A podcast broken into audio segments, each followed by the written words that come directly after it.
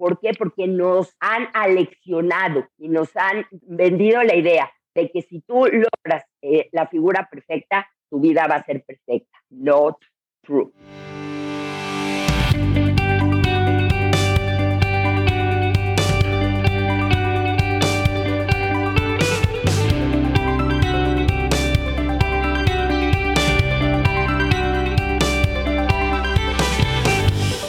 Bienvenidos todos a un episodio más del VidaShare Podcast. Aquí estamos, Ronit y Joseph, con ustedes como siempre.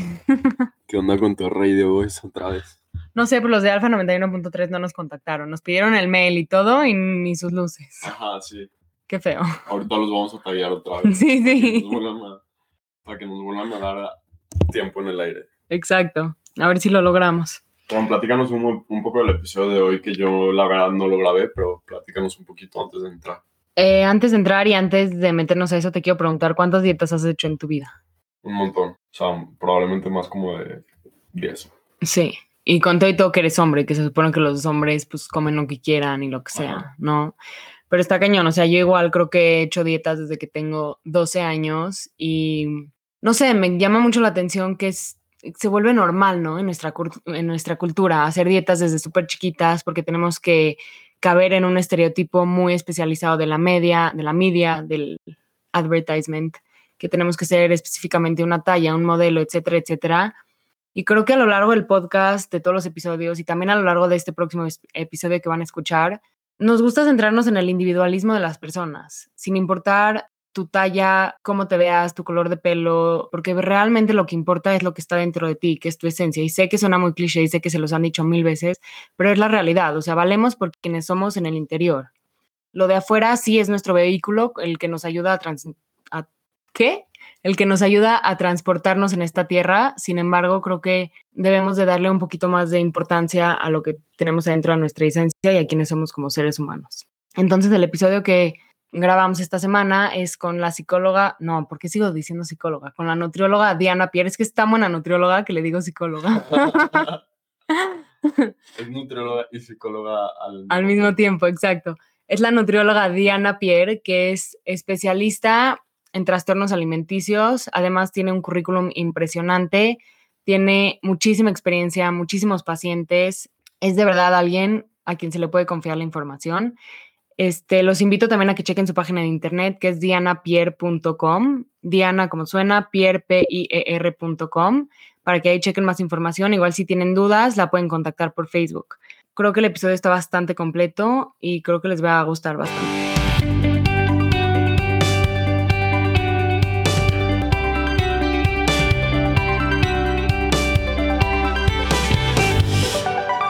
Hola a todos, muchas gracias por estar aquí en otro episodio del VidaShare Podcast. Este, estoy súper contenta hoy del tema que vamos a hablar porque creo que es un tema que nos tiene a todas y a todos, ¿no? Bastante consternados y es algo que hablamos todos los días. Y está con nosotros el día de hoy la doctora Diana Pierre, que es una nutrióloga especializada en muchos temas, uno de ellos siendo trastornos de la conducta alimentaria. Y pues como sabemos aquí en el VidaShare Podcast hemos tenido un par de eh, de invitados que nos han platicado su experiencia y pues hoy vamos a, hablar de ello desde un punto de vista como más nutricional, ¿no? Como desde el punto de vista de una nutrióloga, una experta en este tipo de cosas. Diana, muchísimas gracias por estar aquí con nosotros. De verdad estoy súper, súper contenta porque nos hayas aceptado la entrevista. Es un placer, es un placer estar aquí y yo creo que tener buena información de buenas fuentes no tiene precio. Entonces, qué bueno que lo hagan y adelante. Estoy totalmente de acuerdo contigo. Este, bueno, para empezar les quiero contar un poquito una historia que a mí me pasó no hace mucho tiempo, hace aproximadamente como dos, tres años. Eh, yo siempre he sido una persona que ha batallado muchísimo con su cuerpo, con su peso, o sea, he brincado de nutrióloga a nutrióloga, he hecho las dietas de no comer lácteo, de no comer esto, de comer un carbohidrato al día, ya sabes, de que bajarle a la grasa, etcétera, etcétera. Y me fui de viaje con unas amigas y estábamos pasando lo increíble, pero había una chava en específico que como que compraba todo lo que se le antojaba, le daba una mordida y lo tiraba a la basura, ¿no? Como para quitarse el antojo. Entonces yo decía, wow, y esta chava estaba como flaquita, o sea, se veía que estaba muy fit, y yo decía, wow, qué padre poder ser así, ¿no? Y entonces íbamos, yo qué sé, pasábamos por los helados y se compraba su helado. Yo no me acuerdo cuándo fue la última vez que yo me compré un helado, ya sabes. Y estábamos ya regresé del viaje, le platiqué a mi mamá y me dijo, wow, qué buena manera, ¿no? De te compras lo que quieres, le das dos probadas y lo tiras a la basura. Excelente. Pasaron los meses y me, di, me empecé a dar cuenta que esta chavita, a la cual yo admiraba en este sentido, tenía un trastorno de anorexia, ¿no? Y entonces fue poniendo peor, peor, peor, peor. Y entonces me pregunto yo, wow, o sea, yo admiraba y decía, wow, qué sana manera de acercarse a la comida, comprándolo, dando una probada y tirándolo. Y luego me enteré que esta chava tuvo un trastorno de anorexia muy severo. Entonces digo, ¿en dónde está la línea de lo que es sano a lo que no es sano en cuanto a, los, a las dietas, a lo que nos lleva a caer en un trastorno alimenticio? Desde tu punto de vista, con todas tus pacientes que has tenido, con toda como tu experiencia clínica, ¿dónde crees que está como esa línea que la verdad no alcanzamos a ver de lo sano a lo insano? Pues mira, tristemente es que tu amiga no suena que tenía nada sano porque el agarrar un alimento, darle una mordida y tirar lo demás, pues además de generar un problema en el medio ambiente, porque pues, hay personas que no tienen alimentos, y el tener ese alimento durante un poco de tiempo, pues eso normalmente habla de alguna conducta trastornada.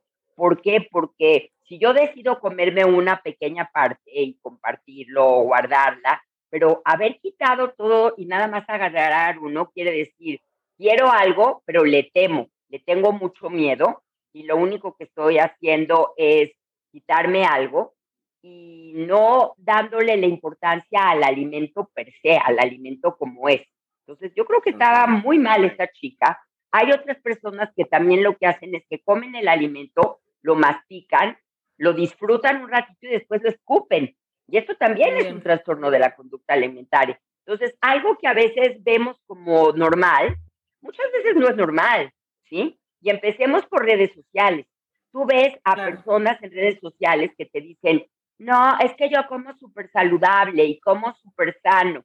¿Qué es comer sano? A mí sí me gustaría empezar por definir, ¿no? Porque la realidad es que mucha gente está como perdida en cuanto a la alimentación. Tenemos la generación con más información y menos conocimiento personas que obtienen su información de todas las fuentes que no tienen nada que ver con una fuente científica y que creen que están muy bien informadas. Entonces, ay, la verdad es un desastre. La alimentación, y además de todo eso, perdón, empiezan a surgir todas estas modas, ¿no? De la dieta keto, de la dieta paleo, de la dieta de todo light, etcétera, etcétera. Y creo que eso tiene mucho que ver con la falta de información que todos tenemos. 100%. Y también, o sea, como te dije, sí hay información, pero ¿de dónde viene? ¿Quién la está promoviendo? ¿Y tienes una fuente científica que está avalando la información? Pues nada más información que tú estás obteniendo de todos lados. Yo he tenido, por ejemplo, pues bueno, a través de mi vida profesional, que la verdad es bastante extensa porque yo doy consultas, doy clases en Libero desde hace muchos años, tengo un programa de televisión, entonces doy muchas conferencias, ya tengo experiencia y de repente lo que me llega es muy impresionante porque de repente me llega información verdaderamente irreal o me llega cosas que me dicen, es que estoy tomando una dieta detox porque estoy intoxicada. Y yo, ¿por, ¿por, qué estás intoxicada? O sea, ¿te comiste algo que te causó una intoxicación? No, mi cuerpo está intoxicado. ¿Por qué? Un cuerpo sano y funcional nunca está intoxicado a menos de que tomaste una toxina que te hizo un daño.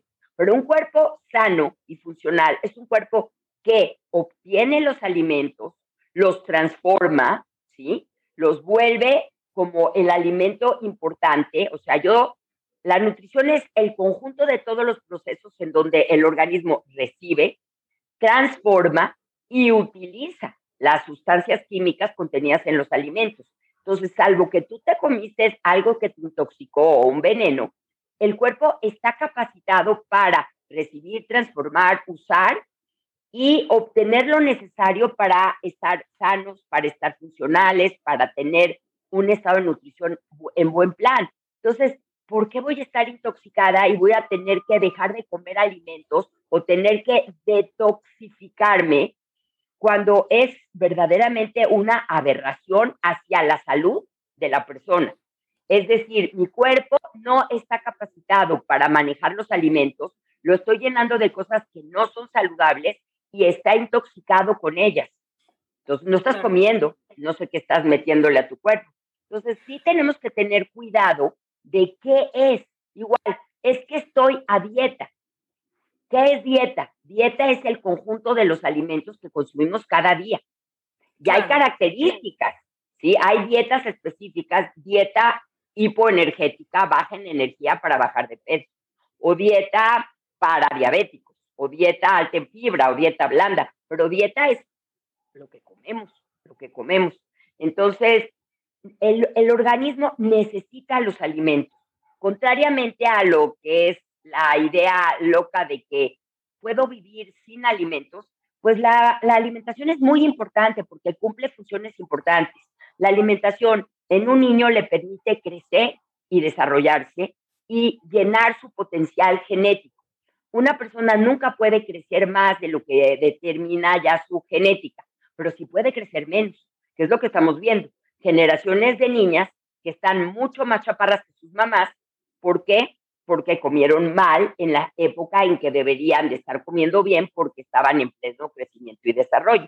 Entonces, la alimentación se necesita para crecer y para desarrollarte, para mantenimiento, para mantenimiento de un cuerpo fuerte, funcional, tanto física como mentalmente.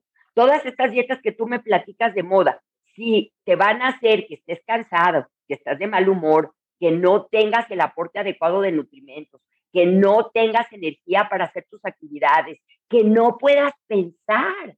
Hay que tomar en consideración que el cerebro necesita alrededor de 20% de las calorías ingeridas en tu día para funcionar. Entonces, si yo no le doy nada a mi cerebro, ¿cómo mi cerebro va a pensar? No, y qué bueno que nos lo dices porque, o sea, igual que yo, me imagino que muchísimas chavas, pues decimos, tenemos que comer lo menos posible, ¿no? Pero realmente, cuando yo hacía estas dietas de no comas carbohidratos, mi mamá me decía, estás de un humor insoportable. O sea, ya no te puedo ni ver. Por favor, cómete un pan. Y yo, o sea, ya sabes. Claro. Y luego también cuando estás haciendo... Claro, cuando estás haciendo... biológico. Cuando tú estás en una dieta baja en carbohidratos, ¿qué pasa? Que tu cerebro necesita glucosa para funcionar, porque es la fuente preferente para tu cerebro de energía. Pero como no le estás dando carbohidratos, ¿qué estaba pasando? Pues no tengo glucosa, hay un mecanismo de emergencia en donde puedes utilizar cuerpos cetónicos, que es con lo que te despintas las uñas, para utilizar en tu cerebro, pero los cuerpos cetónicos ni son buenos ni son accesibles. Entonces, tu capacidad de pensamiento disminuye, de atención y de concentración disminuye. Pero lo más importante, tú produces un neurotransmisor llamado serotonina, que se encarga de estos estados de ánimo en la persona. Y una persona que no consume carbohidratos no permite el paso del productor, del precursor de la serotonina, que se llama triptofano al cerebro, entonces no produce serotonina. Entonces tú dame una persona que está haciendo una dieta keto o una dieta baja en carbohidratos o alguna dieta de este tipo y por supuesto va a estar ketona, va a tener falta de energía y no va a tener un buen estado de ánimo, va a tener irritabilidad, inclusive tristeza. Entonces, tú dime lo que comes y yo te voy a decir de qué padeces tanto física como emocionalmente. Pero en todo este tema de, o sea, sí, entiendo que nos tenemos, o sea, que comer todo lo que necesitamos, ¿no? De todos los food groups, ahora sí, para tener una nutrición balanceada y todo. La realidad es que todas las que decimos, sí, sí, yo como bien sano porque me importa mi cuerpo y me importa la salud, o sea, sí, pero muchas de nosotras también decimos eso como para enmascararlo, ¿no? Y decir, voy a comer sano por el bien de mi cuerpo, pero en realidad es porque queremos bajar de peso. Exactamente. Y la verdad es que no hay problema en bajar de peso si lo haces de una manera saludable. ¿Y por qué estás bajando de peso? ¿Sí? ¿Por qué? El problema de bajar de peso también es que tenemos ahorita esta moda, es muy, muy chistoso porque tenemos una dicotomía. Por un lado, hay un aumento en los índices de sobrepeso y de obesidad en el mundo. Sea, es una realidad que en muchas naciones los índices de sobrepeso y obesidad van creciendo y creciendo y creciendo, pero por el otro lado, sobre todo desde el punto de vista femenino, se le está exigiendo a la mujer que cada día esté mucho más delgada a niveles que verdaderamente son inasequibles. Es imposible llegar a esa figura que se tiene. Entonces, es muy chistoso porque el mundo va hacia la obesidad y el sobrepeso, pero la publicidad va hacia esos cuerpos inexistentes. porque es una irrealidad lo que estamos viendo. Si tú tienes una persona tan, tan, tan delgada, es imposible que esta persona tan, tan delgada tenga unos senos muy generosos. ¿Por qué? Porque el seno pues, es grasa. Entonces, ¿qué estamos haciendo? Criticamos a los chinos, ¿no? De que cómo podían haber envuelto los pies de sus mujeres para deformarles los huesos y crear estos pies pequeños de loto. Y nos burlamos de las mujeres asiáticas que les ponen miles de, estos este, como, collares alrededor, alrededor del cuerpo. Ay, ¿cómo? Qué salvajes. Perdón, nosotros estamos matando de hambre a nuestras mujeres. Las estamos matando de hambre porque estamos haciendo que lleguen a un cuerpo que es imposible de conseguir por los niveles normales de grasa que debe de tener este cuerpo, pero además le estamos adicionando senos, porque es imposible que una mujer tan delgada tenga estos senos. Y ahora también la moda de adicionarle cuadritos y adicionarle rayas, porque no solo tienes que estar delgada, ahora, ahora tienes que estar fit. fit.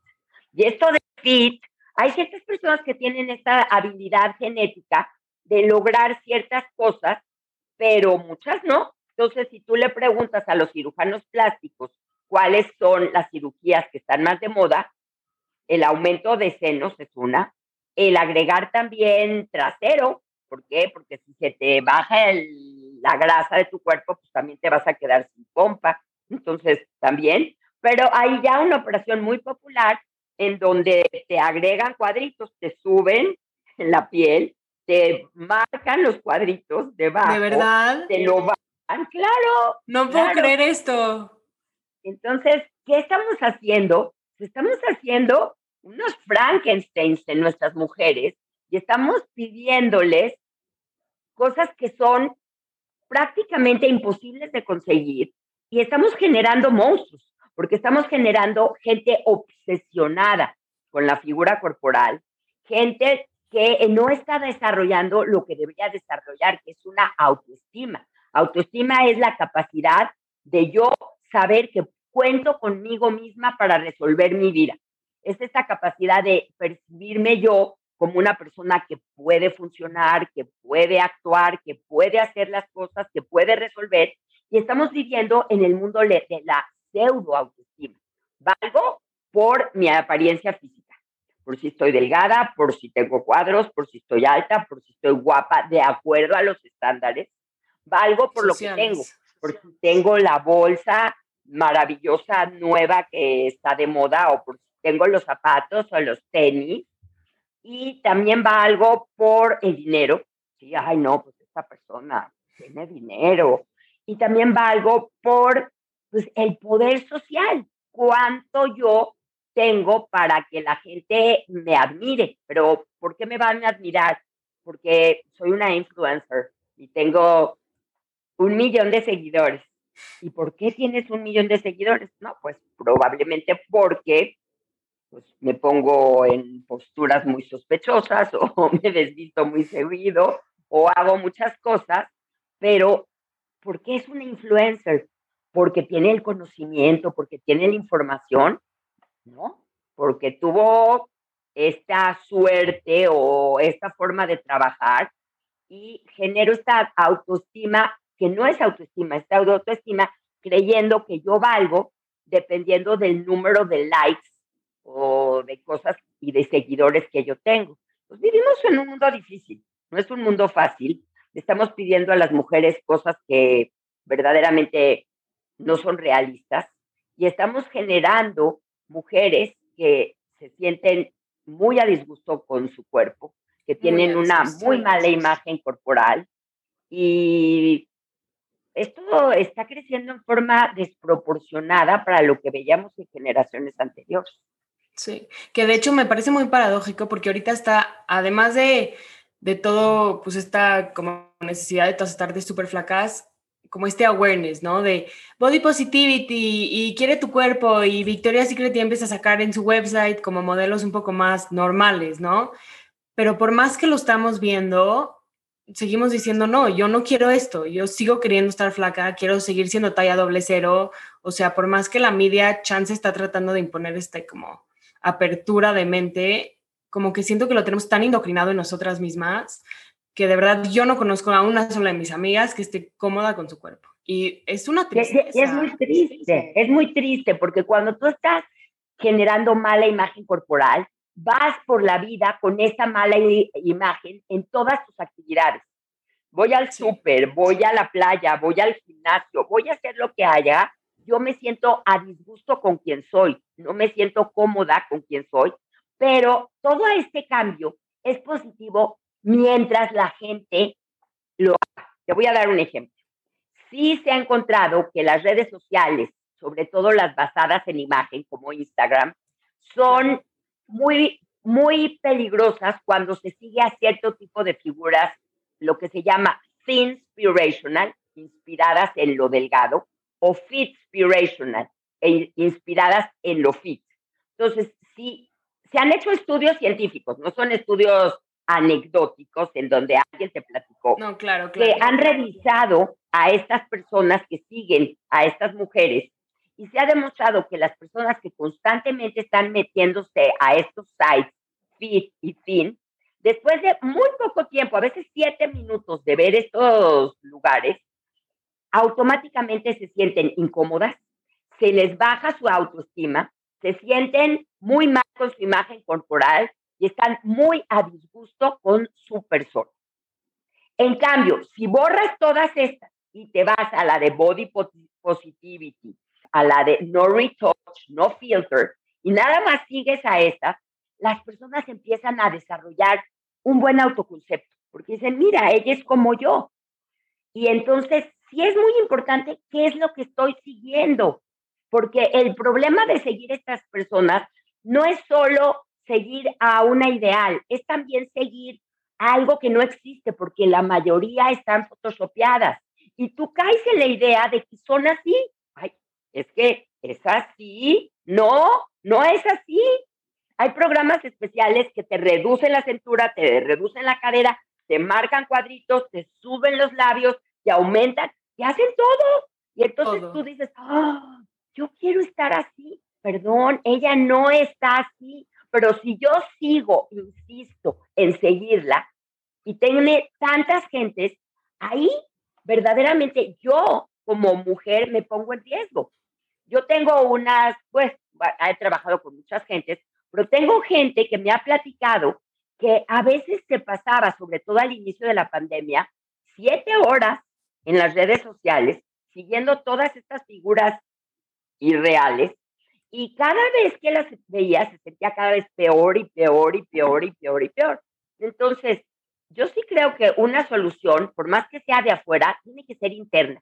Primero, ¿qué tengo que hacer yo como persona para hacer cambios positivos en lo que estoy haciendo. Primero, pues trato de no ver esas redes tan seguido, ¿sí? Hay algunos factores que son predisponentes para desarrollar un trastorno de la conducta alimentaria. El ser mujer, por supuesto, en países industrializados, peor. El tener una historia familiar de trastornos de la alimentación es peor, porque si ya hubo en tu familia que la hermana, que la mamá, que la tía, pues eres más eh, en riesgo. También el ser perfeccionista, el ser muy complaciente con los demás, en estar preocupada por lo que los demás te piden, no lo por lo que tú necesitas. El tener dificultad para eh, comunicar emociones negativas. ¿Cómo estás? Todo bien, todo bien, todo perfecto, todo no. No, el decir, no, no estoy bien y enfrentarlo el se tener, sacar las emociones. Claro, y el tener dificultad para resolver conflictos. Gente que, no, ¿cómo? ¿Cómo voy a poder? ¿Cómo voy a hacer? Si no lo tratas, no lo puedes. Y algo que es constante, tener una baja autoestima, porque la autoestima tiene mucho que ver con la autoimagen, con resolver problemas, con todo lo que yo tengo de mí que me dice, tú eres capaz, y tú puedes. Obviamente también hay presión del medio sobre la mujer, de la ideal, desbalance en algunos neurotransmisores y este, también tienes gente que desde muy pequeña hizo una dieta para bajar de peso porque estaba a disgusto, ya sea porque ella lo hizo o porque su mamá la llevó. Entonces, la dieta no es problema en sí, pero el problema es la motivación. ¿Para qué la hice? ¿Sí? Entonces, cuando alguien me trae a una niñita, no, pues es que está gordita y quiero que inflaque, vamos a enseñarle a comer. Y siempre le digo, qué bueno que me trajiste a tu mamá, porque le vamos a enseñar a toda la familia. Nuestra meta es estar sanos, estar funcionales, estar bien, pero vamos a llegar a tener el cuerpo que tenemos la herencia genética de lo que sea, ¿sí? Hay muchas personas que me llegan con un ideal, vienen y dicen, es que yo quiero estar así. Y me traen ese ideal de una mujer escandinava, gigante, alta, y digo, pero pues no, nena, no, hay que hacer algo que sea real y hay que poner una realidad en lo que estamos haciendo. Entonces vamos a buscar algo que sea compatible con quien soy. Hay gente, es muy chistoso porque te venden la idea. Hay un científico muy, muy famoso que me fascina, es canadiense, y él habla acerca de la, de la imposibilidad de lograr el cuerpo perfecto que tú deseas haciendo lo que tú haces. Pero te lo venden. Si tú de verdad quieres estar de una forma, es tu culpa si no lo tienes. Porque tú. Todos nos echan la responsabilidad. claro. No es cierto si tú tienes una cadera gigante o tienes una complexión muy gruesa, perdón que te diga, pero yo no puedo serrucharte los huesos para que te compactes. O sea, ¿de dónde? ¿De dónde salió esa estupidez? No, pero, qué bueno que lo dices, te voy a decir por qué. Porque yo siempre, o sea, yo nunca he tenido una complexión súper flaquita, súper delgadita, o sea, no, la verdad es que no es mi complexión. Y entonces siempre digo, bueno, chances si me mato de hambre, por cierto periodo de tiempo lo voy a lograr y me mato de hambre y no lo logro. Y entonces... Y nunca lo vas a lograr. Sí. Entonces, entonces es muy curioso. acuérdate que hay intereses, pues hay intereses económicos fuertísimos, porque la industria de la dieta es una industria billonaria. Billonaria. Entonces, si, si tú te van y te dicen que tú puedes llegar a estar como de verdad tú quieres, si tú haces esto y esto y esto y esto y esto, tú te la compras. No, pues es, mi culpa, porque si yo quiero, yo puedo. Entonces me voy a compactar. ¿Cómo? Y voy a crecer. Pero, ¿cómo? Y se me van a quitar cosas y me van a salir cosas. No, ¿por qué? Porque tienes una genética a la que le debes lo que eres. Entonces, esta idea de que yo puedo lograr la perfección, pues obviamente es una idea que todos la persiguen, pero también los intereses económicos son fuertes. ¿Por qué? Porque yo te voy a vender esa pastilla para lograr este peso perfecto. Y te voy a vender esta dieta porque esta dieta la puedes localizar de esta forma. Pero también te voy a vender este equipo de ejercicio para que puedas lograr lo que estás haciendo. Pero si no quedas, no te preocupes, te voy a vender una cirugía para lograr lo que tú estás haciendo o una cirugía plástica para adicionar, quitar, mover, modificar. Pero no solo esto, te voy a meter el alimento milagro, porque este alimento te va a hacer que tú logres esto. Entonces, perdón, pero te tienen atrapada en una red de consumo de la que nunca vas a salir hasta que digas, a ver, todo lo que dicen tiene algo de lógica o me estoy yendo solamente por la parte emocional de lo que me están prometiendo y lo que me están prometiendo no existe. Qué locura, ¿no? Porque es súper verdad, pero lo hacen de una manera tan cizañosa, tan como abajo el agua, que no nos damos cuenta cómo nos van metiendo poco a poco.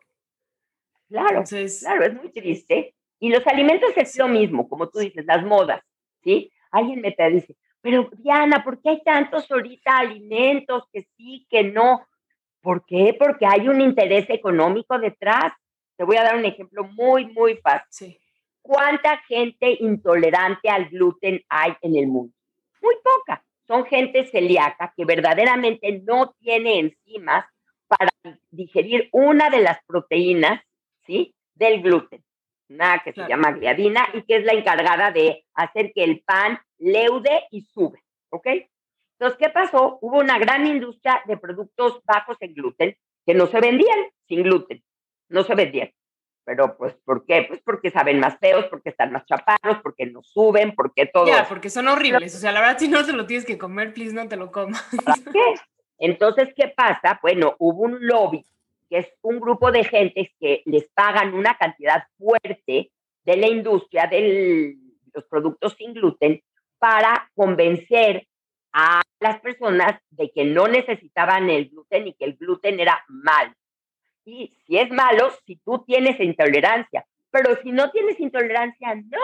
Entonces ahora generaron de que el gluten te inflama, que el gluten es malo, que el gluten produce ciertas cosas. Entonces, esta industria ha crecido en forma importante con una premisa totalmente ilógica, inventada y que no se aplica a la mayor parte de la población. Y como esa tienes todas, la leche. Es lo mismo. La leche. Es que cuántas personas son intolerantes a la leche. Un porcentaje pequeño. Esas, la mayoría, pueden funcionar con leche deslactosada. Hay algunas que no, de plano, no toleran. Pueden funcionar con una leche que provenga de alguna proteína, como por ejemplo la soya, la leche de soya. Pero todas estas leches de coco, de arroz, de almendra, ni tienen proteína, ni tienen vitaminas, ni tienen eso, ni tienen otro, cuestan tres veces o más que el producto original, pero que hemos creado una población que consume estos productos, ¿por qué? Porque los han promovido. Entonces, el que te promuevan algo con información parcial o información totalmente falsa o información manipulada, hace que esto sea una industria de millones de pesos, millones de dólares, y la gente lo único que genera es confusión. ¿Por qué? Porque a dónde busco la información en Internet, ¿sí? Pero ¿de quién? Ah, no, es que esta es una influencer, pero ¿qué estudió? No, pues no sé, pero, pero tiene un millón de seguidores. Sí, pero ¿qué estudió? Ay, bueno, y este es health coach. Bueno, una health coach te puede decir cómo hacer las cosas para motivarte, pero nunca tiene la preparación para darte una dieta, para prescribirte una dieta, porque no es una nutrióloga que estudió eso. Pero yo soy health coach, estudié online y te voy a dar la dieta para que estés perfecto. Entonces es como si yo tengo una enfermedad y en vez de ir, no sé, me duele, tengo problemas de la espalda. Y en vez de ir con un ortopedista, voy con un huesero o voy con un chamán. Entonces, oh, oh, pero es lo que están haciendo. Toda la gente está recurriendo a puras fuentes locas. Entonces, lo que yo he oído de estupideces, ahorita últimamente, no lo he oído en mi vida. Entonces dices... Como por ejemplo, tipo, ¿qué, ¿qué cosas? Porque estoy segura que son las que nos rodean todos los días. Pero, ¿cuántas quieres? Que verdaderamente, ¿cuántos mitos quieres? Que el aceite, eh, si es crudo, no engorda, pero si es cocido, sí. Perdón, el aceite tiene las mismas calorías si es crudo o si es cocido. Es idéntico, no tiene nada que ver. Entonces, no, es que el crudo y esto. Los sí, dicen que es mejor el crudo y además el aceite extraído en frío, de que es súper... Bueno, tiene cosas que pueden ser positivas, pero así como que tiene diferentes calorías. No. O te voy a dar una cosa, las grasas, el aceite de coco. ¿Qué pasó? Se pusieron de moda los agüitas de coco y tenían miles de cocos que no sabían qué hacer con ellos. Entonces dijeron, ah, vamos a hacer este, grasa de coco y aceite de coco. Eh, pero la verdad es un aceite que se parece demasiado a los aceites, a las grasas saturadas, como lo de las grasas de los animales, la mantequilla y todo eso.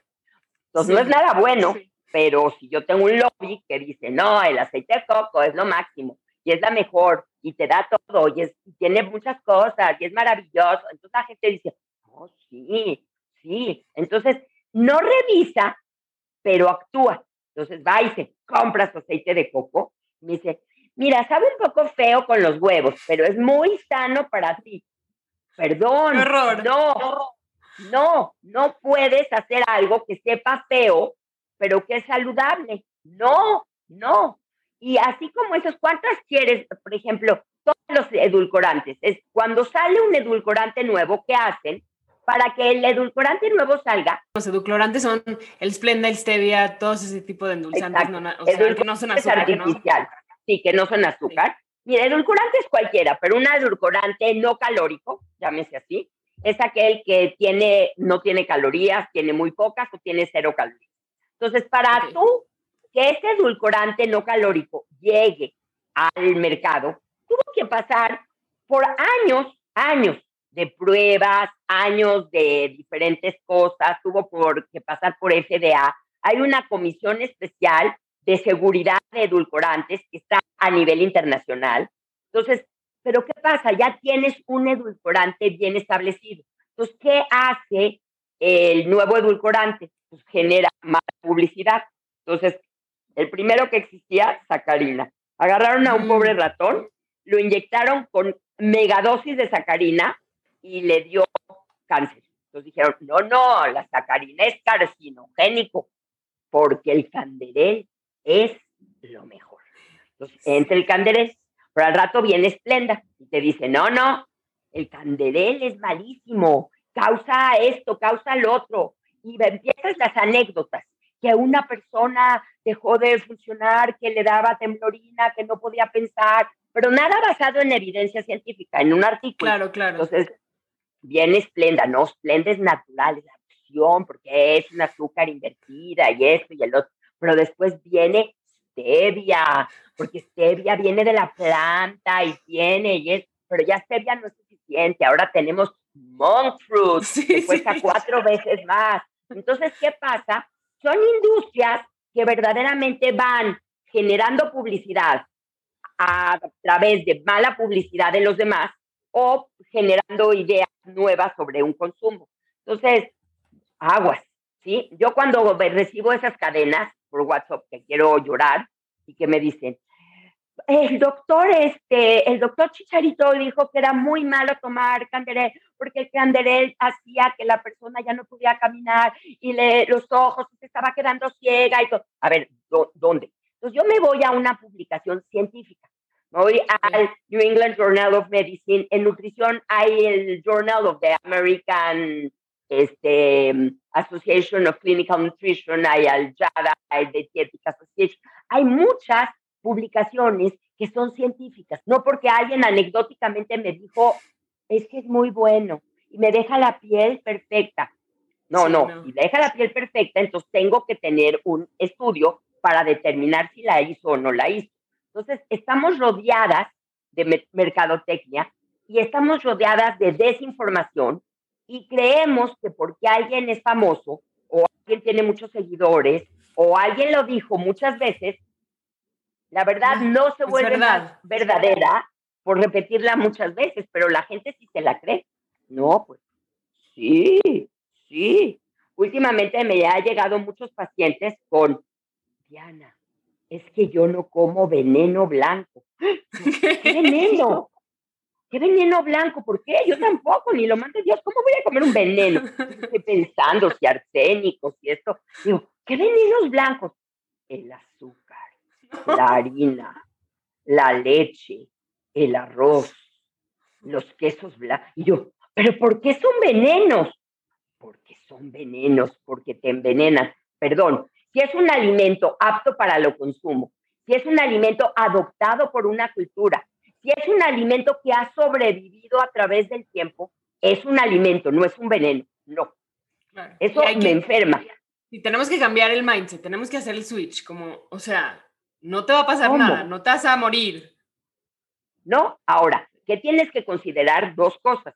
La frecuencia de consumo, qué tan seguido lo consumes, y la cantidad, qué tan cantidad. O sea, un poquito de azúcar pues no le va a hacer daño a nadie, y al contrario, te causa placer, te hace sentir bien, pero una persona que se la pasa tomando todos los días grandes cantidades de refrescos llenos de azúcar y azúcar para esto, y azúcar para el otro, y la paleta, y el de este, y el pastelito, y, el do, y la dona. Bueno, pero si lo haces ocasionalmente, pues sé feliz, ¿sí? Yo tengo generaciones nuevas de tu generación que ya tienen osteopenia. que es una situación previa a la osteoporosis, que son huesos, em, como unos huesos que son porosos y frágiles y que se rompen con facilidad.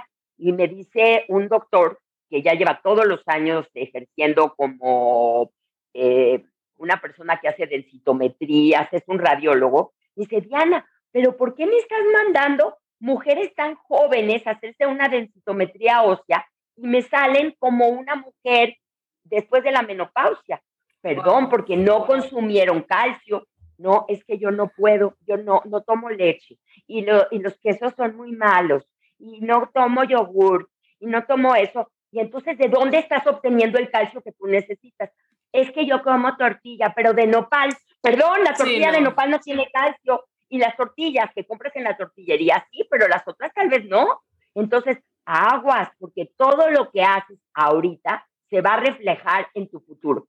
Cuando yo era chava, no había los índices de infertilidad que encontramos ahorita.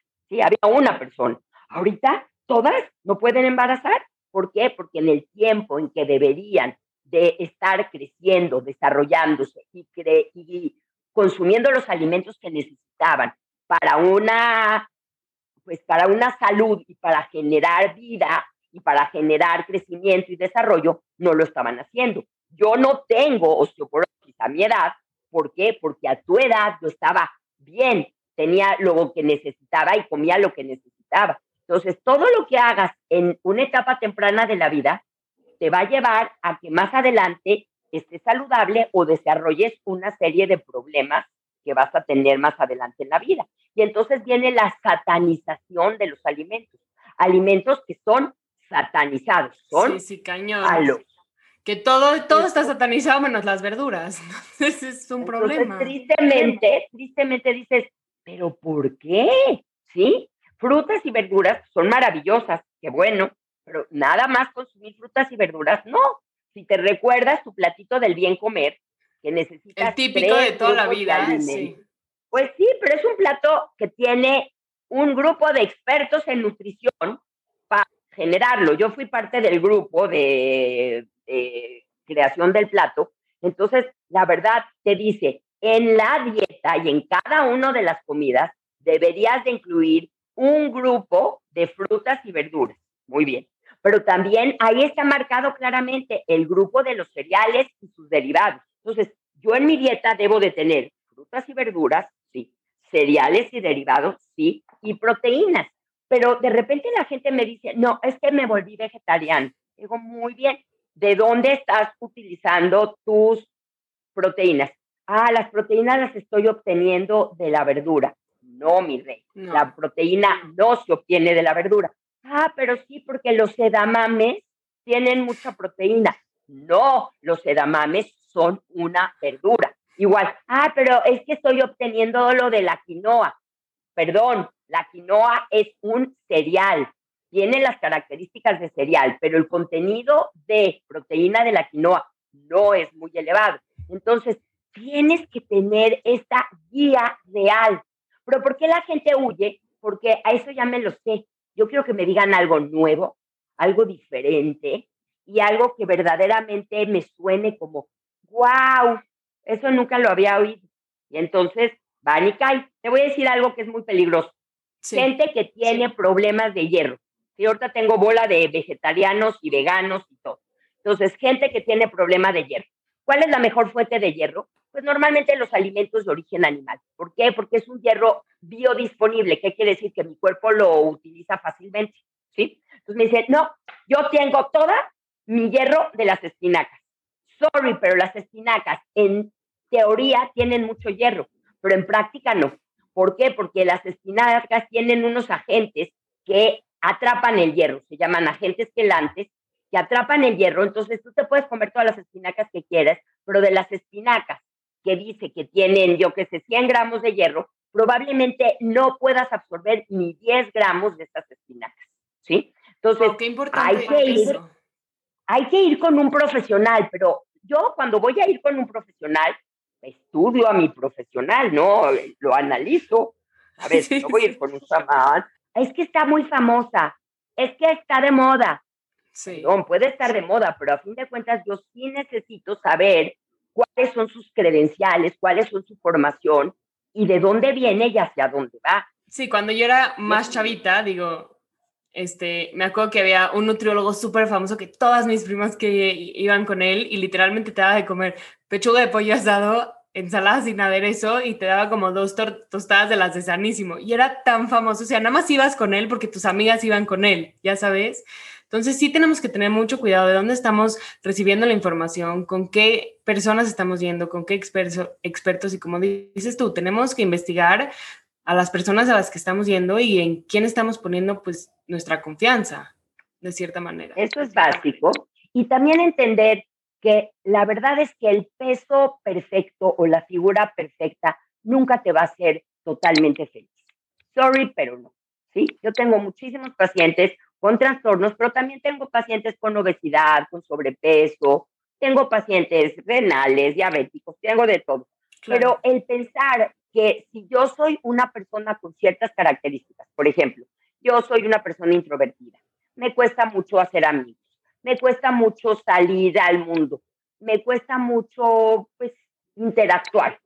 Y tengo esta idea de que si yo bajo de peso, voy a cambiar, me voy a hacer extrovertida, voy a tener todos los amigos, voy a ser popular. El chavo que quiero me va a pelar, claro. Es una máxima locura porque no porque algo cambie, si dentro de mí sigo siendo la misma persona, todo se va a mejorar. Entonces, tristemente los trastornos de la alimentación tienen mucho que ver con expectativas falsas fuera de la realidad, que son peligrosas, pero también tienen que ver con esta idea de que mi mundo no está funcionando. Tengo problemas que no estoy resolviendo, tengo conflictos que no estoy sabiendo solucionar, tengo emociones que no sé cómo expresarlas porque todo debe de estar bien. Entonces, ¿qué pasa? Me la paso tratando de darle eh, como contabilización a las cosas. Por ejemplo, en vez de solucionar lo que no está funcionando, empiezo a darle algo físico que puedo controlar. Entonces, ¿qué puedo controlar? Las calorías, los gramos, eh, los kilos, el número de repeticiones de ejercicio que yo hago. Entonces, la persona, en vez de solucionar lo que no está funcionando, empieza a controlar lo que puede controlar. Lo que puede controlar, que es este mundo de la caloría, este mundo de los gramos, de los kilogramos, de los estos, de lo que estoy haciendo, de cosas tangibles que puedo yo tocar y controlar. Entonces se van por ese lado, empiezan y los problemas escalan, escalan por otro lado y no importa lo que bajes, bajo y bajo y bajo. Y yo creo, es que un kilo más, si, si bajo un kilo más, seguro ya, voy, a estar feliz. Sí. No, entonces dices, no, no, no, es que me, no, me falta uno más espérame, espera, uno más. Y entonces bajo uno más y no, no sigo, no estoy feliz. Y me sigo y me sigo y de repente llega gente a hospitalización, gente muy mal. Yo tengo una paciente ahorita que pues la pandemia ha traído lo peor. Entonces tiene una problemática muy fuerte. Estuvo este, hospitalizada, estuvo internada en una clínica y me dijo, Diana, es que quiero volver a bajar. Le dije, ¿a bajar a cuándo? a cuando estabas enferma? Bueno, sí, pero ¿te sentías delgada? ¿Estabas contenta? ¿Todo en tu vida funcionaba bien? No. Entonces, ¿por qué quieres repetir una cosa que es muy mala? ¿Por qué? Porque nos han aleccionado y nos han vendido la idea de que si tú logras eh, la figura perfecta, tu vida va a ser perfecta. Not true. Eso es muy, muy cierto. De hecho, el otro día estaba viendo un, un Instagram eh, IGTV de una escritora súper famosa, Glennon Doyle, que escribió el libro de Untamed, que si no, no, no lo han leído, se lo súper recomiendo, está excelente. Y estaba viendo, y ella es una chava que ha sufrido toda su vida de bulimia, ¿no? Y tuvo un trastorno de bulimia y pues toda la vida le ha costado mucho trabajo. Y dice, bueno, llegó un punto en mi vida que yo quería tener cuadritos, ¿no? Y entonces hice todo lo que tenía que hacer para tener los cuadritos. Ya los tuve y ¿Me cambiaron la vida? No, sigo siendo exactamente la misma, sigo teniendo las mismas preocupaciones y ahora peor, porque ahora agrégale el no los quiero perder. Entonces, es esa presión extra que yo también he sentido que a mí me pasa cuando llego a cierto punto, digo, híjole, ya no quiero volver a subir absolutamente nada, quiero ir de aquí para abajo. Siento que esa presión de, ok, ya llegué a donde quería estar y ahora mantenerte ahí es 20 veces peor. Claro, porque bajar de peso es la mitad del problema, la otra mitad es mantenerlo abajo. Me tarda mucho tiempo convencer a mis pacientes de, prefiero que estés unos kilos arriba, pero que te quedes ahí, a que logres estar abajo y te la pasas subiendo y bajando. ¿Y cómo los logro convencer? No con la parte este, funcional, sino con qué pasa si subo y bajo y bajo y subo. La piel se aguada, se vuelve más flácida, deja de funcionar correctamente y te vuelves aguadita y empieza a moverse todo y a caerse todo. Entonces, eso tal vez les puede hacer, pero también tiene un efecto muy negativo sobre tu metabolismo, ¿sí? Hay personas que siempre están en su mismo peso no hacen nada, están ahí. Pero ¿cuáles son mis peores pacientes? Los que bajan y suben, y bajan y suben. Y entonces cada bajada es más difícil y cada subida es más fácil. Y lo peor del caso es que su metabolismo se altera en forma importante. Entonces yo prefiero tener una persona un poco arriba, pero estable, a que ande en este sub y baja, que lo único que va a dañar es su cuerpo, su metabolismo, su salud física y mental. Porque si yo todo el tiempo estoy dependiendo de la báscula para que me diga si va a ser un día feliz o no feliz, yo gracias a Dios nunca he tenido así ningún problema de la alimentación, pero sí hubo una época en mi vida en que me pesaba todo el día. Y me pesaba, y si pesaba más, era, ah, día de gorda. Y si pesaba menos, era yes, aunque fueran 100 gramos. Y un día dije, ¿qué estás haciendo? una báscula va a determinar tu día, una báscula va a determinar tu felicidad. Estás loca. Y decidí nunca volver a pesar. Yo creo que ya lo llevo como haciendo como 20 años o más. ¿Y qué pasa? Me mantengo. ¿Por qué? Porque soy una persona consciente, porque tengo ojos, porque soy objetiva y porque si alguna vez algo en mi vida no funciona, pues le tengo que solucionar lo que no está funcionando. Pero muchos problemas de sobrecomer o dejar de comer tienen que ver con problemas emocionales, ¿sí? Con problemas de no estoy a gusto, no soy la que me gustaría, tengo dificultad o quiero compararme con los demás y halagar a los demás, ¿sí? También vivimos en este tiempo de la mujer objeto, que tú tienes que ser la mujer delgada, mm, cuadriculada, marcada, perfecta. ¿Por qué? Y, la, y lo peor del caso es que no son los hombres, somos nosotras mismas. Un hombre no quiere un palo, perdón, ¿sí? Las revistas masculinas no tienen palos en ropa interior o sin ropa, no, no tienen. Un hombre quiere una mujer que se vea como mujer, que tenga esos atributos físicos de la mujer. Entonces, estas ideas de la delgadez tienen muchísimo que ver con halagar a otras mujeres y compararte con otras mujeres, no con el ideal de los hombres, porque los hombres no quieren esos cuerpos. Es como eh, la idea de los hombres que tienen sobre lo que las mujeres queremos. ¿sí? Ellos tienen esta idea de que ellos tienen que tener unos torsos gigantes y que tienen que estar súper marcados y que tienen que estar súper mamey, cuando la realidad es que a la mayoría de las mujeres no nos interesa eso. Prefieres una persona eh, más sensible, una persona de buen humor, una persona que te haga reír. O sea, no te vas a estar fijando si tiene el cuadrito y el bíceps, pero esa concepción de lo que, nosotros, lo que ellos creen que nosotras queremos es lo mismo basado en las mujeres. Entonces, sí es importante tomar en consideración que nuestras ideales tienen mucho que ver con la publicidad que gran parte de esta figura femenina tan delgada fue creada a través de la historia. Y tristemente mucho de esto tiene que ver con diseñadores que son muy misóginos, que no les fascinan las mujeres y que no quieren un cuerpo que desvíe la atención de su creación. Quieren un gancho para colgar su creación, para colgar su vestido. Porque si yo tengo una mujer voluptuosa, ¿qué vas a estar viendo? Todo lo demás. Pero si yo tengo un gancho que no tiene nada, lo único que voy a colgar es mi vestido y voy a decir, ah, todos van a ver mi vestido. Entonces, aguas con lo que estamos viendo, aguas con las ideas que estamos generando, porque si decimos que los chinos y los asiáticos y todas estas gentes son unos malvados, nuestra sociedad es mucho peor. Estamos matando de hambre a nuestras mujeres, las estamos eh, encasillando en volverse quien no pueden ser, estamos haciéndolas esclavas de ejercicios que no es que quiero hacer ejercicio para sentirme bien y todo, sino para ganar ciertas características. Eh, las estamos operando y las estamos volviendo también adictas a las cirugías plásticas de todo tipo. Y las estamos haciendo unas consumidoras de alimentos que ni quieren, ni les gustan, ni necesitan. Entonces, yo creo que la solución es empezar a cuestionar, a cuestionar por qué estoy haciendo esto, qué es lo que estoy haciendo, qué hay detrás. Detrás de cualquier trastorno de la conducta alimentaria hay una persona con baja autoestima, que no sabe resolver sus problemas, que verdaderamente muchos casos, no todos, pero en muchos casos tiene padres sobreprotectores que le ayudan a resolver algo y no la vuelven capaz de resolver su vida.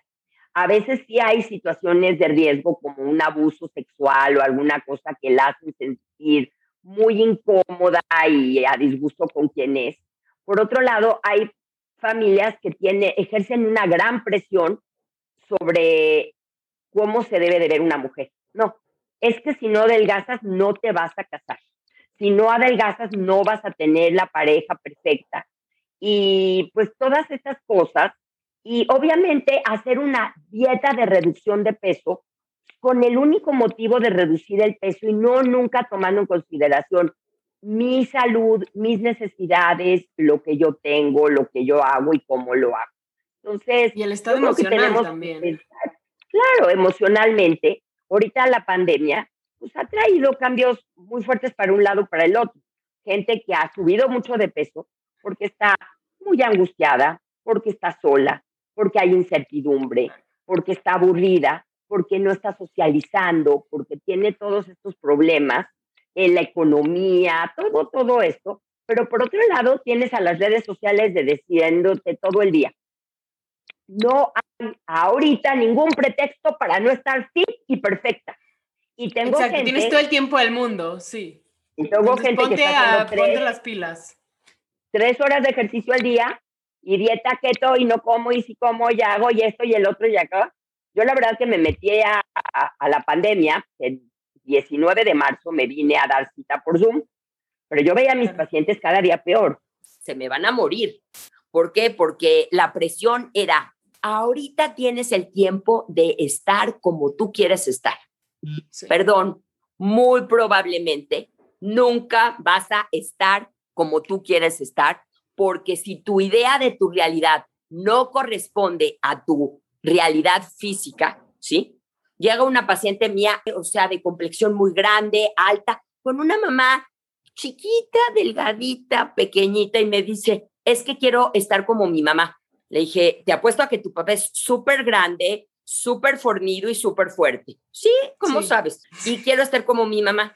Pues mi reina, vuelve a nacer porque esta vez ya no salió. Entonces, la posibilidad de convertirte en alguien que no eres y nunca vas a ser, hay que tirarla a la basura, ¿sí? No es. Muchas veces gente viene y me dice, es que quiero bajar esta cantidad de kilos.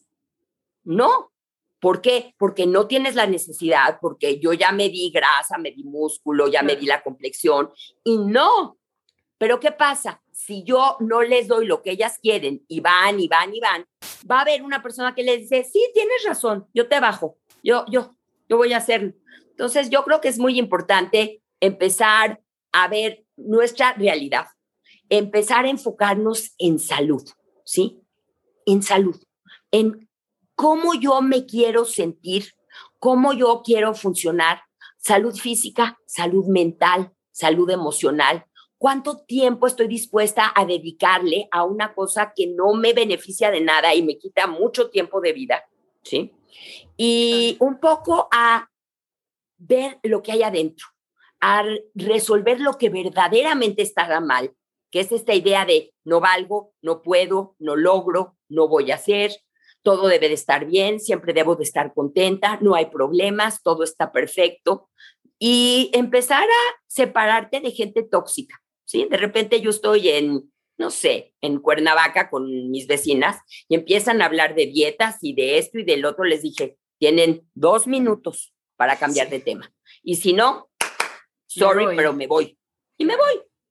Me Eso también es muy importante. Y si veo a una persona que está mal, no voy a quedarme cruzadita de brazos y le voy a decir, ay, bueno, es su problema. No. Eso es algo que yo te quería estar salvando una vida. Si tenemos alguna amiga, alguna prima, alguna conocida que estamos viendo que está empezando con estas conductas de riesgo, ¿no? Alimenticias, ¿cómo nos podemos acercar a ellas de una manera positiva, de una manera asertiva? Porque muchas veces cuando nos acercamos a la gente se, se ponen súper a la defensiva y te dicen, claro que no, yo no estoy haciendo nada mal, al contrario, déjame, es mi cuerpo, no te metas, es mi asunto, etcétera, etcétera. ¿Cómo lo podemos hacer de una manera asertiva?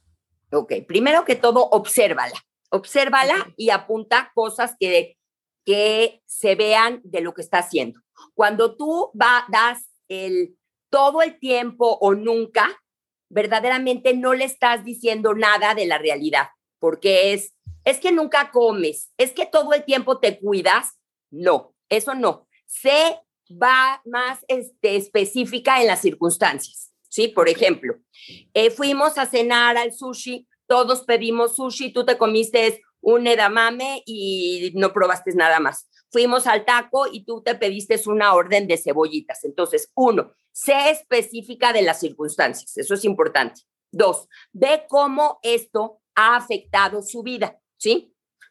Ya no quieres salir con nosotros, fuimos a esta fiesta, tú no fuiste, fuimos a esta cosa, esto, te has vuelto una persona, pues que te quedas más en tu casa, no estás haciendo, para que ella vea lo que le estás haciendo. Dos, como con ejemplos muy nunca utilices palabras como diagnóstico. ¿Qué quiere decir? Eres una anoréxica, eres una bulímica, eres una comedor. No, nunca des diagnósticos. Nada más dile que su relación con la comida no es saludable y que la verdad tú estás viendo que la relación que ella tiene con la comida no es una relación saludable, que es importante que busque algún tipo de ayuda o que se valore yo siempre digo, mira, tal vez yo sea una exagerada, tal vez no tienes tú nada, tal vez lo que yo estoy pensando es algo pues muy exagerado, pero si durante la duda o mediante la duda, mejor valorar. Entonces, hacerle la idea de, ok, vamos a, yo te llevo, te acompaño, no tengo que entrar contigo y darle a la persona la, pues, los datos de alguien que tú sepas que puede ayudar, ¿sí me entiendes? Entonces, no le des diagnósticos, no la critiques, no le digas cosas, nada más explícale cómo lo que está haciendo eh, ha generado un cambio en ella y en la relación con los demás, ¿sí? Que eso es importante. Eh, escúchala, a ver qué te dice, ¿sí?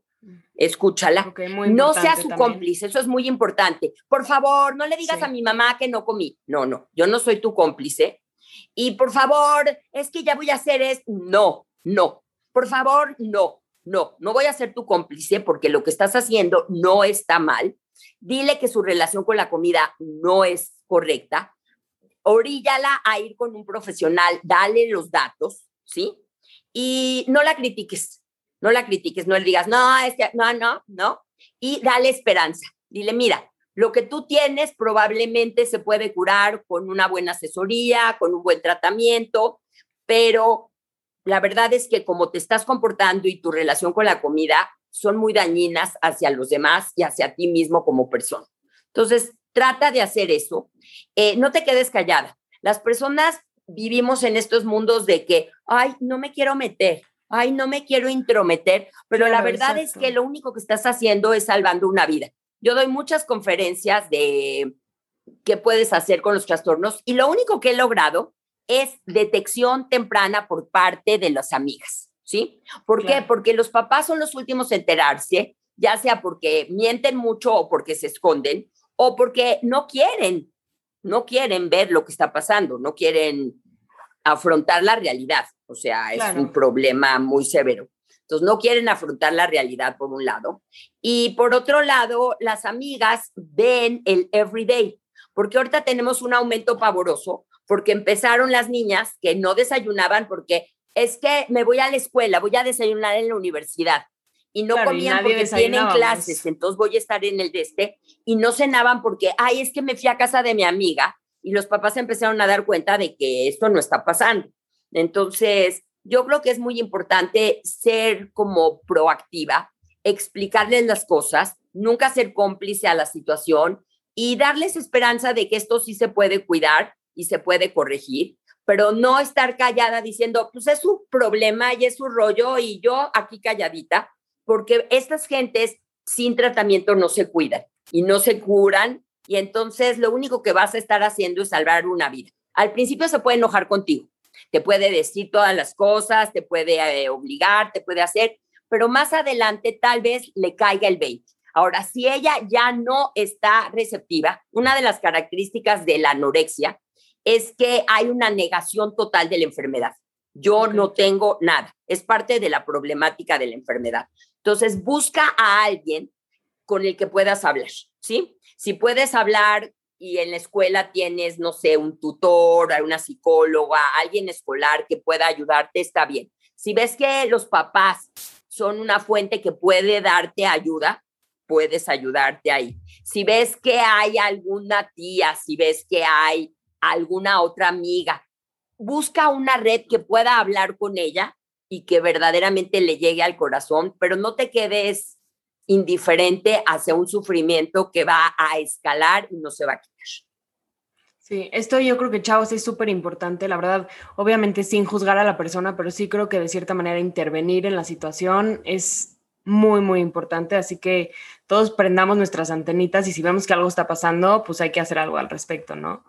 Este, y Diana, ya nada más para ir cerrando un poquito, te quería preguntar, ¿cómo le podemos hacer? O sea, cositas básicas y chiquitas en nuestro día a día para sacar como toda esta basura, todo este constante bombardeo de las redes sociales, de la perfección, del ser fit. ¿Cómo podemos como rise above it para caer menos en ello, ¿no? Para ser un poco más conscientes y no caer deja de, ser, de seguir a las figuras thin y fit. De verdad, se ha demostrado que si no sigas a estas personas, te va mucho mejor porque no hay estas comparaciones y no te va mal. Y empieza a seguir a las de body positive y a las de no filter y no retouch. ¿Por qué? Porque son mujeres reales que no están haciendo cosas con su cuerpo y que son propositivas. Entonces, intenta eso.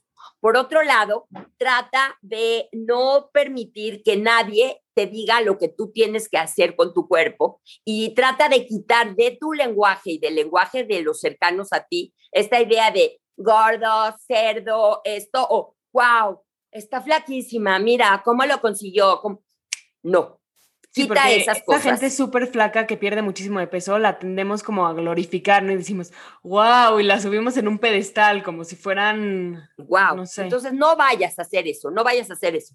Mira, si bajó es su rollo, pero hay que ver, porque muchas de esas bajadas, después con tanta admiración, después se van muy fácil a la anorexia, ¿sí? Porque, wow, ¿cómo bajaste? ¿Cómo hiciste? ¿Cómo pusiste? Entonces, tratar de no, este, de no idealizar a estas figuras demasiado delgadas, ni todo, tratar de ver si hay un problema atrás tuyo, qué es lo que estás haciendo y si no lo estás sacando por la comida, comiendo mucho o no comiendo. O sea, buscar cómo puedo generar conflictos, cómo puedo arreglar las cosas que están mal. Tratar de comer por salud. ¿Por qué estoy comiendo para estar sana, para tener energía, para estar funcional? Y sí seguir las características de la dieta correcta, que esos son muy importantes. O sea, estas ideas de, ay, bueno, ¿cuál es la dieta correcta? Pues una dieta correcta es una dieta variada, ¿qué quiere decir? Que tiene todos los grupos de alimentos, no de repente unos sí y unos no, pero que no comes los mismos. Ese doctor que te dio me decías, ese nutriólogo que les daba todos los días galletas de arroz con pechuga a la parrilla, sí. pues perdón, no es variada y te harta. Entonces debe de haber variedad debe de ser adecuada para cumplir con mis necesidades. Si yo me canso, si yo me duele la cabeza, si yo estoy de mal humor, si yo estoy metida en mi cama porque no puedo hacer, si yo voy a hacer ejercicio y me empiezo a marear, quiere decir que no es adecuada a lo que yo necesito, ¿sí? Debe de ser accesible. Si me dan una dieta, ay, es que tienes que ir a comprar este polvo y este esto y esto y lo otro y tienes que... No, tiene que ser parte de lo que yo hago y tiene que ser parte de mi cultura, ¿sí? no puedo tomar puros licuados y si me invitan a casa de mi abuela, no, perdón, es que no puedo ir porque me toca el licuado y no puedo comer y me tengo que llevar mi comida. Entonces tengo que hacer eso, tiene que ser atractiva. Yo no como alimentos que están feos, tiene que ser atractiva, tiene que ser compatible con qué, que si yo soy vegano, que no son mis favoritos, pero puedo funcionar, que la nutrióloga o el nutriólogo me acepte y me diga, bueno, mira, necesitas hacer esto, necesitas hacer el otro, necesitas complementar con esto y debe de ser inocua. ¿Qué quiere decir? Que no cause daño a la persona que la tiene. ¿Sí? Entonces, si yo estoy comiendo una dieta en donde incluyo tres grupos de alimentos en cada uno de mis comidas, cuido mis tiempos, ¿sí? Hay esta manía del ayuno intermitente y lo único que he logrado es personas que tienen atracones pavorosos porque 16 horas ayunaron, estaban tiradas, no podían hacer esto, no podían hacer lo otro, pero cuando comieron, se tragaron todo lo que había todo el tiempo durísimo. Entonces, Híjole, debe de ser también. inocua de que no me cause daño y que no me cause mal. Y cuando yo estoy buscando pretextos para definir mi dieta, hay que ver por qué los estoy buscando. Muchísimas gentes que se vuelven veganas o vegetarianas o esto o el otro, algunos tienen una convicción del planeta y de la huella y todo, pero muchas es nada más un pretexto para no comer, ¿sí? Una me dijo, es que era una forma de quitarme a mi mamá de encima y decir, ya, no la necesito y no quiero lo que me está proponiendo. Entonces, sí es importante eso y ver para qué estoy comiendo, ¿sí? ¿Por qué comemos? Para estar bien, para estar sana, para prevenir enfermedades para tener energía física, para hacer mis actividades, para tener energía este, mental, para pensar, para concentración y atención, para prevenir enfermedades. Todos se la pasaron diciendo en la pandemia cómo era el riesgo de las personas que tenían obesidad para la pandemia, pero se les Claro, olvidó decir el otro alto. lado. Las personas con desnutrición les fue igual o peor. ¿sí? Entonces, sí es importante que sea una dieta que verdaderamente cumpla con mis necesidades, que me permita funcionar correctamente y entender que la autoestima viene de aquí y no viene del cuerpo que tengo. Entonces, si dejo de seguir a estas figuras, si dejo de preocuparme todo el tiempo, hay cosas que yo hago o que la gente hace que promueve el que la gente se sigue preocupando. Pesarse obsesivamente o dejarse de pesar totalmente, pero tener miedo de pesarse, hacer body checking, estarte revisando todo el santo día, que si el este, que si el otro, tomándote 10 millones de selfies, Sí. haciendo todas estas cosas que lo único que hacen es mantenerte preocupada por eso, estar viendo todo el tiempo estas informaciones de dieta y sobre todo, yo creo, buscando información científica confiable. ¿De dónde viene? ¿Quién lo dijo? ¿Qué cosas? Hay estudios que lo avalan. A mí, por ejemplo, me da muchísima coraje ahorita la gente antivacunas, porque de repente tienes tú cuántas publicaciones, cuántas millones de publicaciones de FDA, de los Centers de Disease Control, de diferentes estados, de diferentes organismos internacionales que avalan el uso de vacunas. Y de repente tienes dos fuentes que salieron en, tu, en YouTube y se volvieron virales. Y En que te YouTube y en dicen una Facebook, sarta de sí. estupideces como que te van a modificar tu DNA.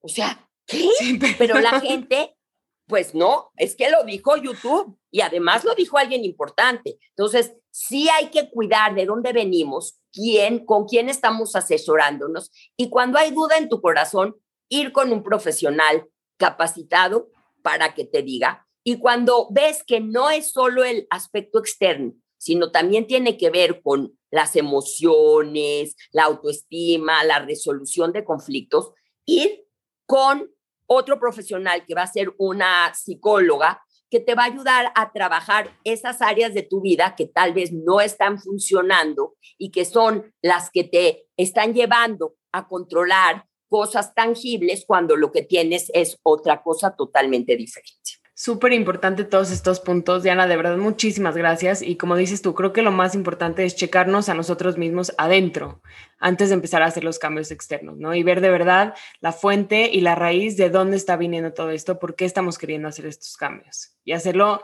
si es que de verdad lo vamos a hacer, de la mano de un profesional, ¿no?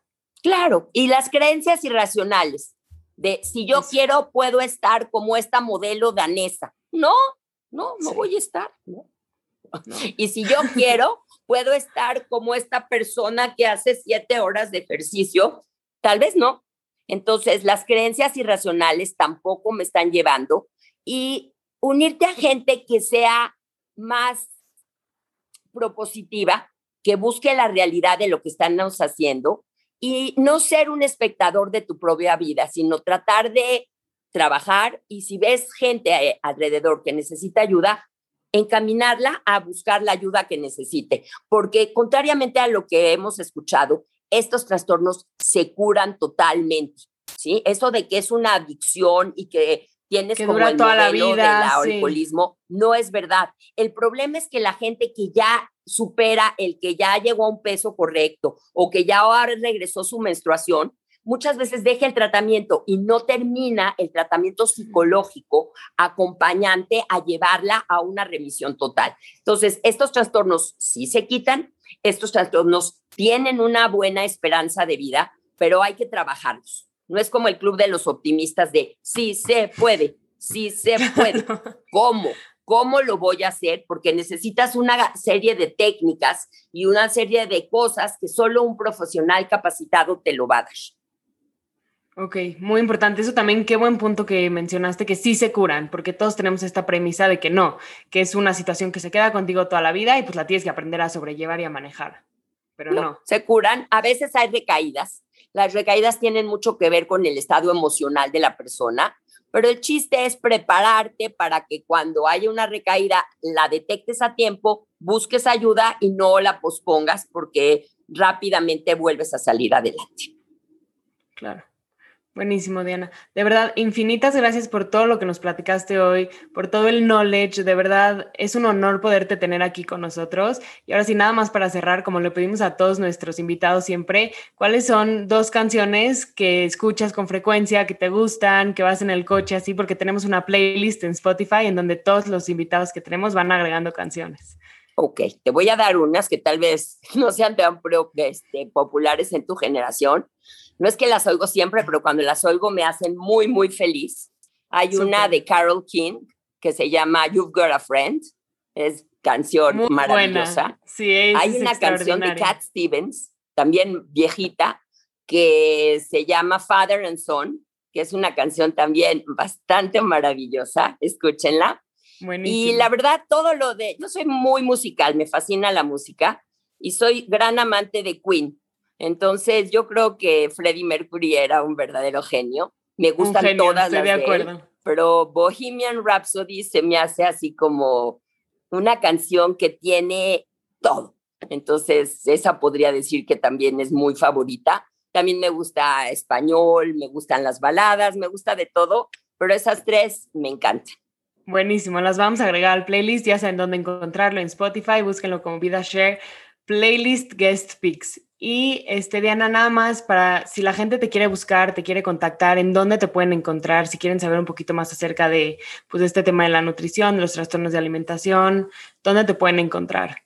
Mira, tengo una página que es bastante buena, que es www.dianapierre.com, que es muy buena. Tengo también Facebook, mi Facebook público, que es y Instagram y eso la verdad uso rara vez porque hago muchos corajes. Pero cuando en duda, mejor valorar y no esperar a que esto desaparezca por sí solo porque no va a desaparecer. Y recuerden, lo máximo que pueden hacer es dar esperanza, dar confianza y trabajar sobre el, el uno mismo, ¿sí? Y no estar pretendiendo lograr cosas que con eso voy a arreglar mi vida, porque la realidad es que no, no, yo tengo que estar bien adentro para funcionar bien afuera. Y si no, esta vida verdaderamente la pasas diciendo cuánto tiempo desperdicié. Hay una cosa que dicen que cuando alguien se muere, normalmente dan una eulogía sobre esta persona. Entonces dicen lo que hizo de su vida. Entonces les digo a algunas pacientes, imagínate que hasta que vivas una larga vida, pero cuando te vas a morir van a decir, hizo mucha dieta, hizo mucho ejercicio, siempre estaba delgada y tenía cuadritos y estaba muy marcada. ¿Eso es lo que quieren, quieres que digan de ti? Híjole, yo creo que a mí me gustaría que dijeran cosas un poco diferentes. Entonces, ponte en perspectiva y hay muchos movimientos. Hay un movimiento muy padre de mindfulness que ayuda mucho en el estar comiendo con conciencia plena. Hay intuitive eating, comer un poco sobre lo que necesito. Hay identificación de emociones y hay otras plataformas que pueden ayudarte a estar mejor contigo misma y no necesariamente estas plataformas de vida extrema y de todas estas cosas. Entonces, busquen algo que les acomode, busquen algo y en duda siempre busquen la ayuda de un profesional capacitado. Te agradezco infinitamente, Ronit, ha sido un placer y ojalá que, pues que Vida Share, yo sí ya he oído varios capítulos, me, han, me, han gustado mucho. Y ojalá que este proyecto tan maravilloso que han creado crezca y informe a una nueva población de personas eh, sobre lo que, la, lo que es la realidad y no sobre lo que ellos construyen que es la realidad. Primero Dios, exacto, ese es el objetivo. Diana, de verdad, infinitas, infinitas gracias por estar aquí. Estoy segura que todos los que escuchan este episodio les va a fascinar. Y pues de verdad, mil, mil gracias. Tienes las puertas abiertas a VidaShare cuando quieras. Nos va a encantar volver a grabar una segunda parte contigo. Igualmente, increíble proyecto y continúen así. Yo creo que es muy bueno.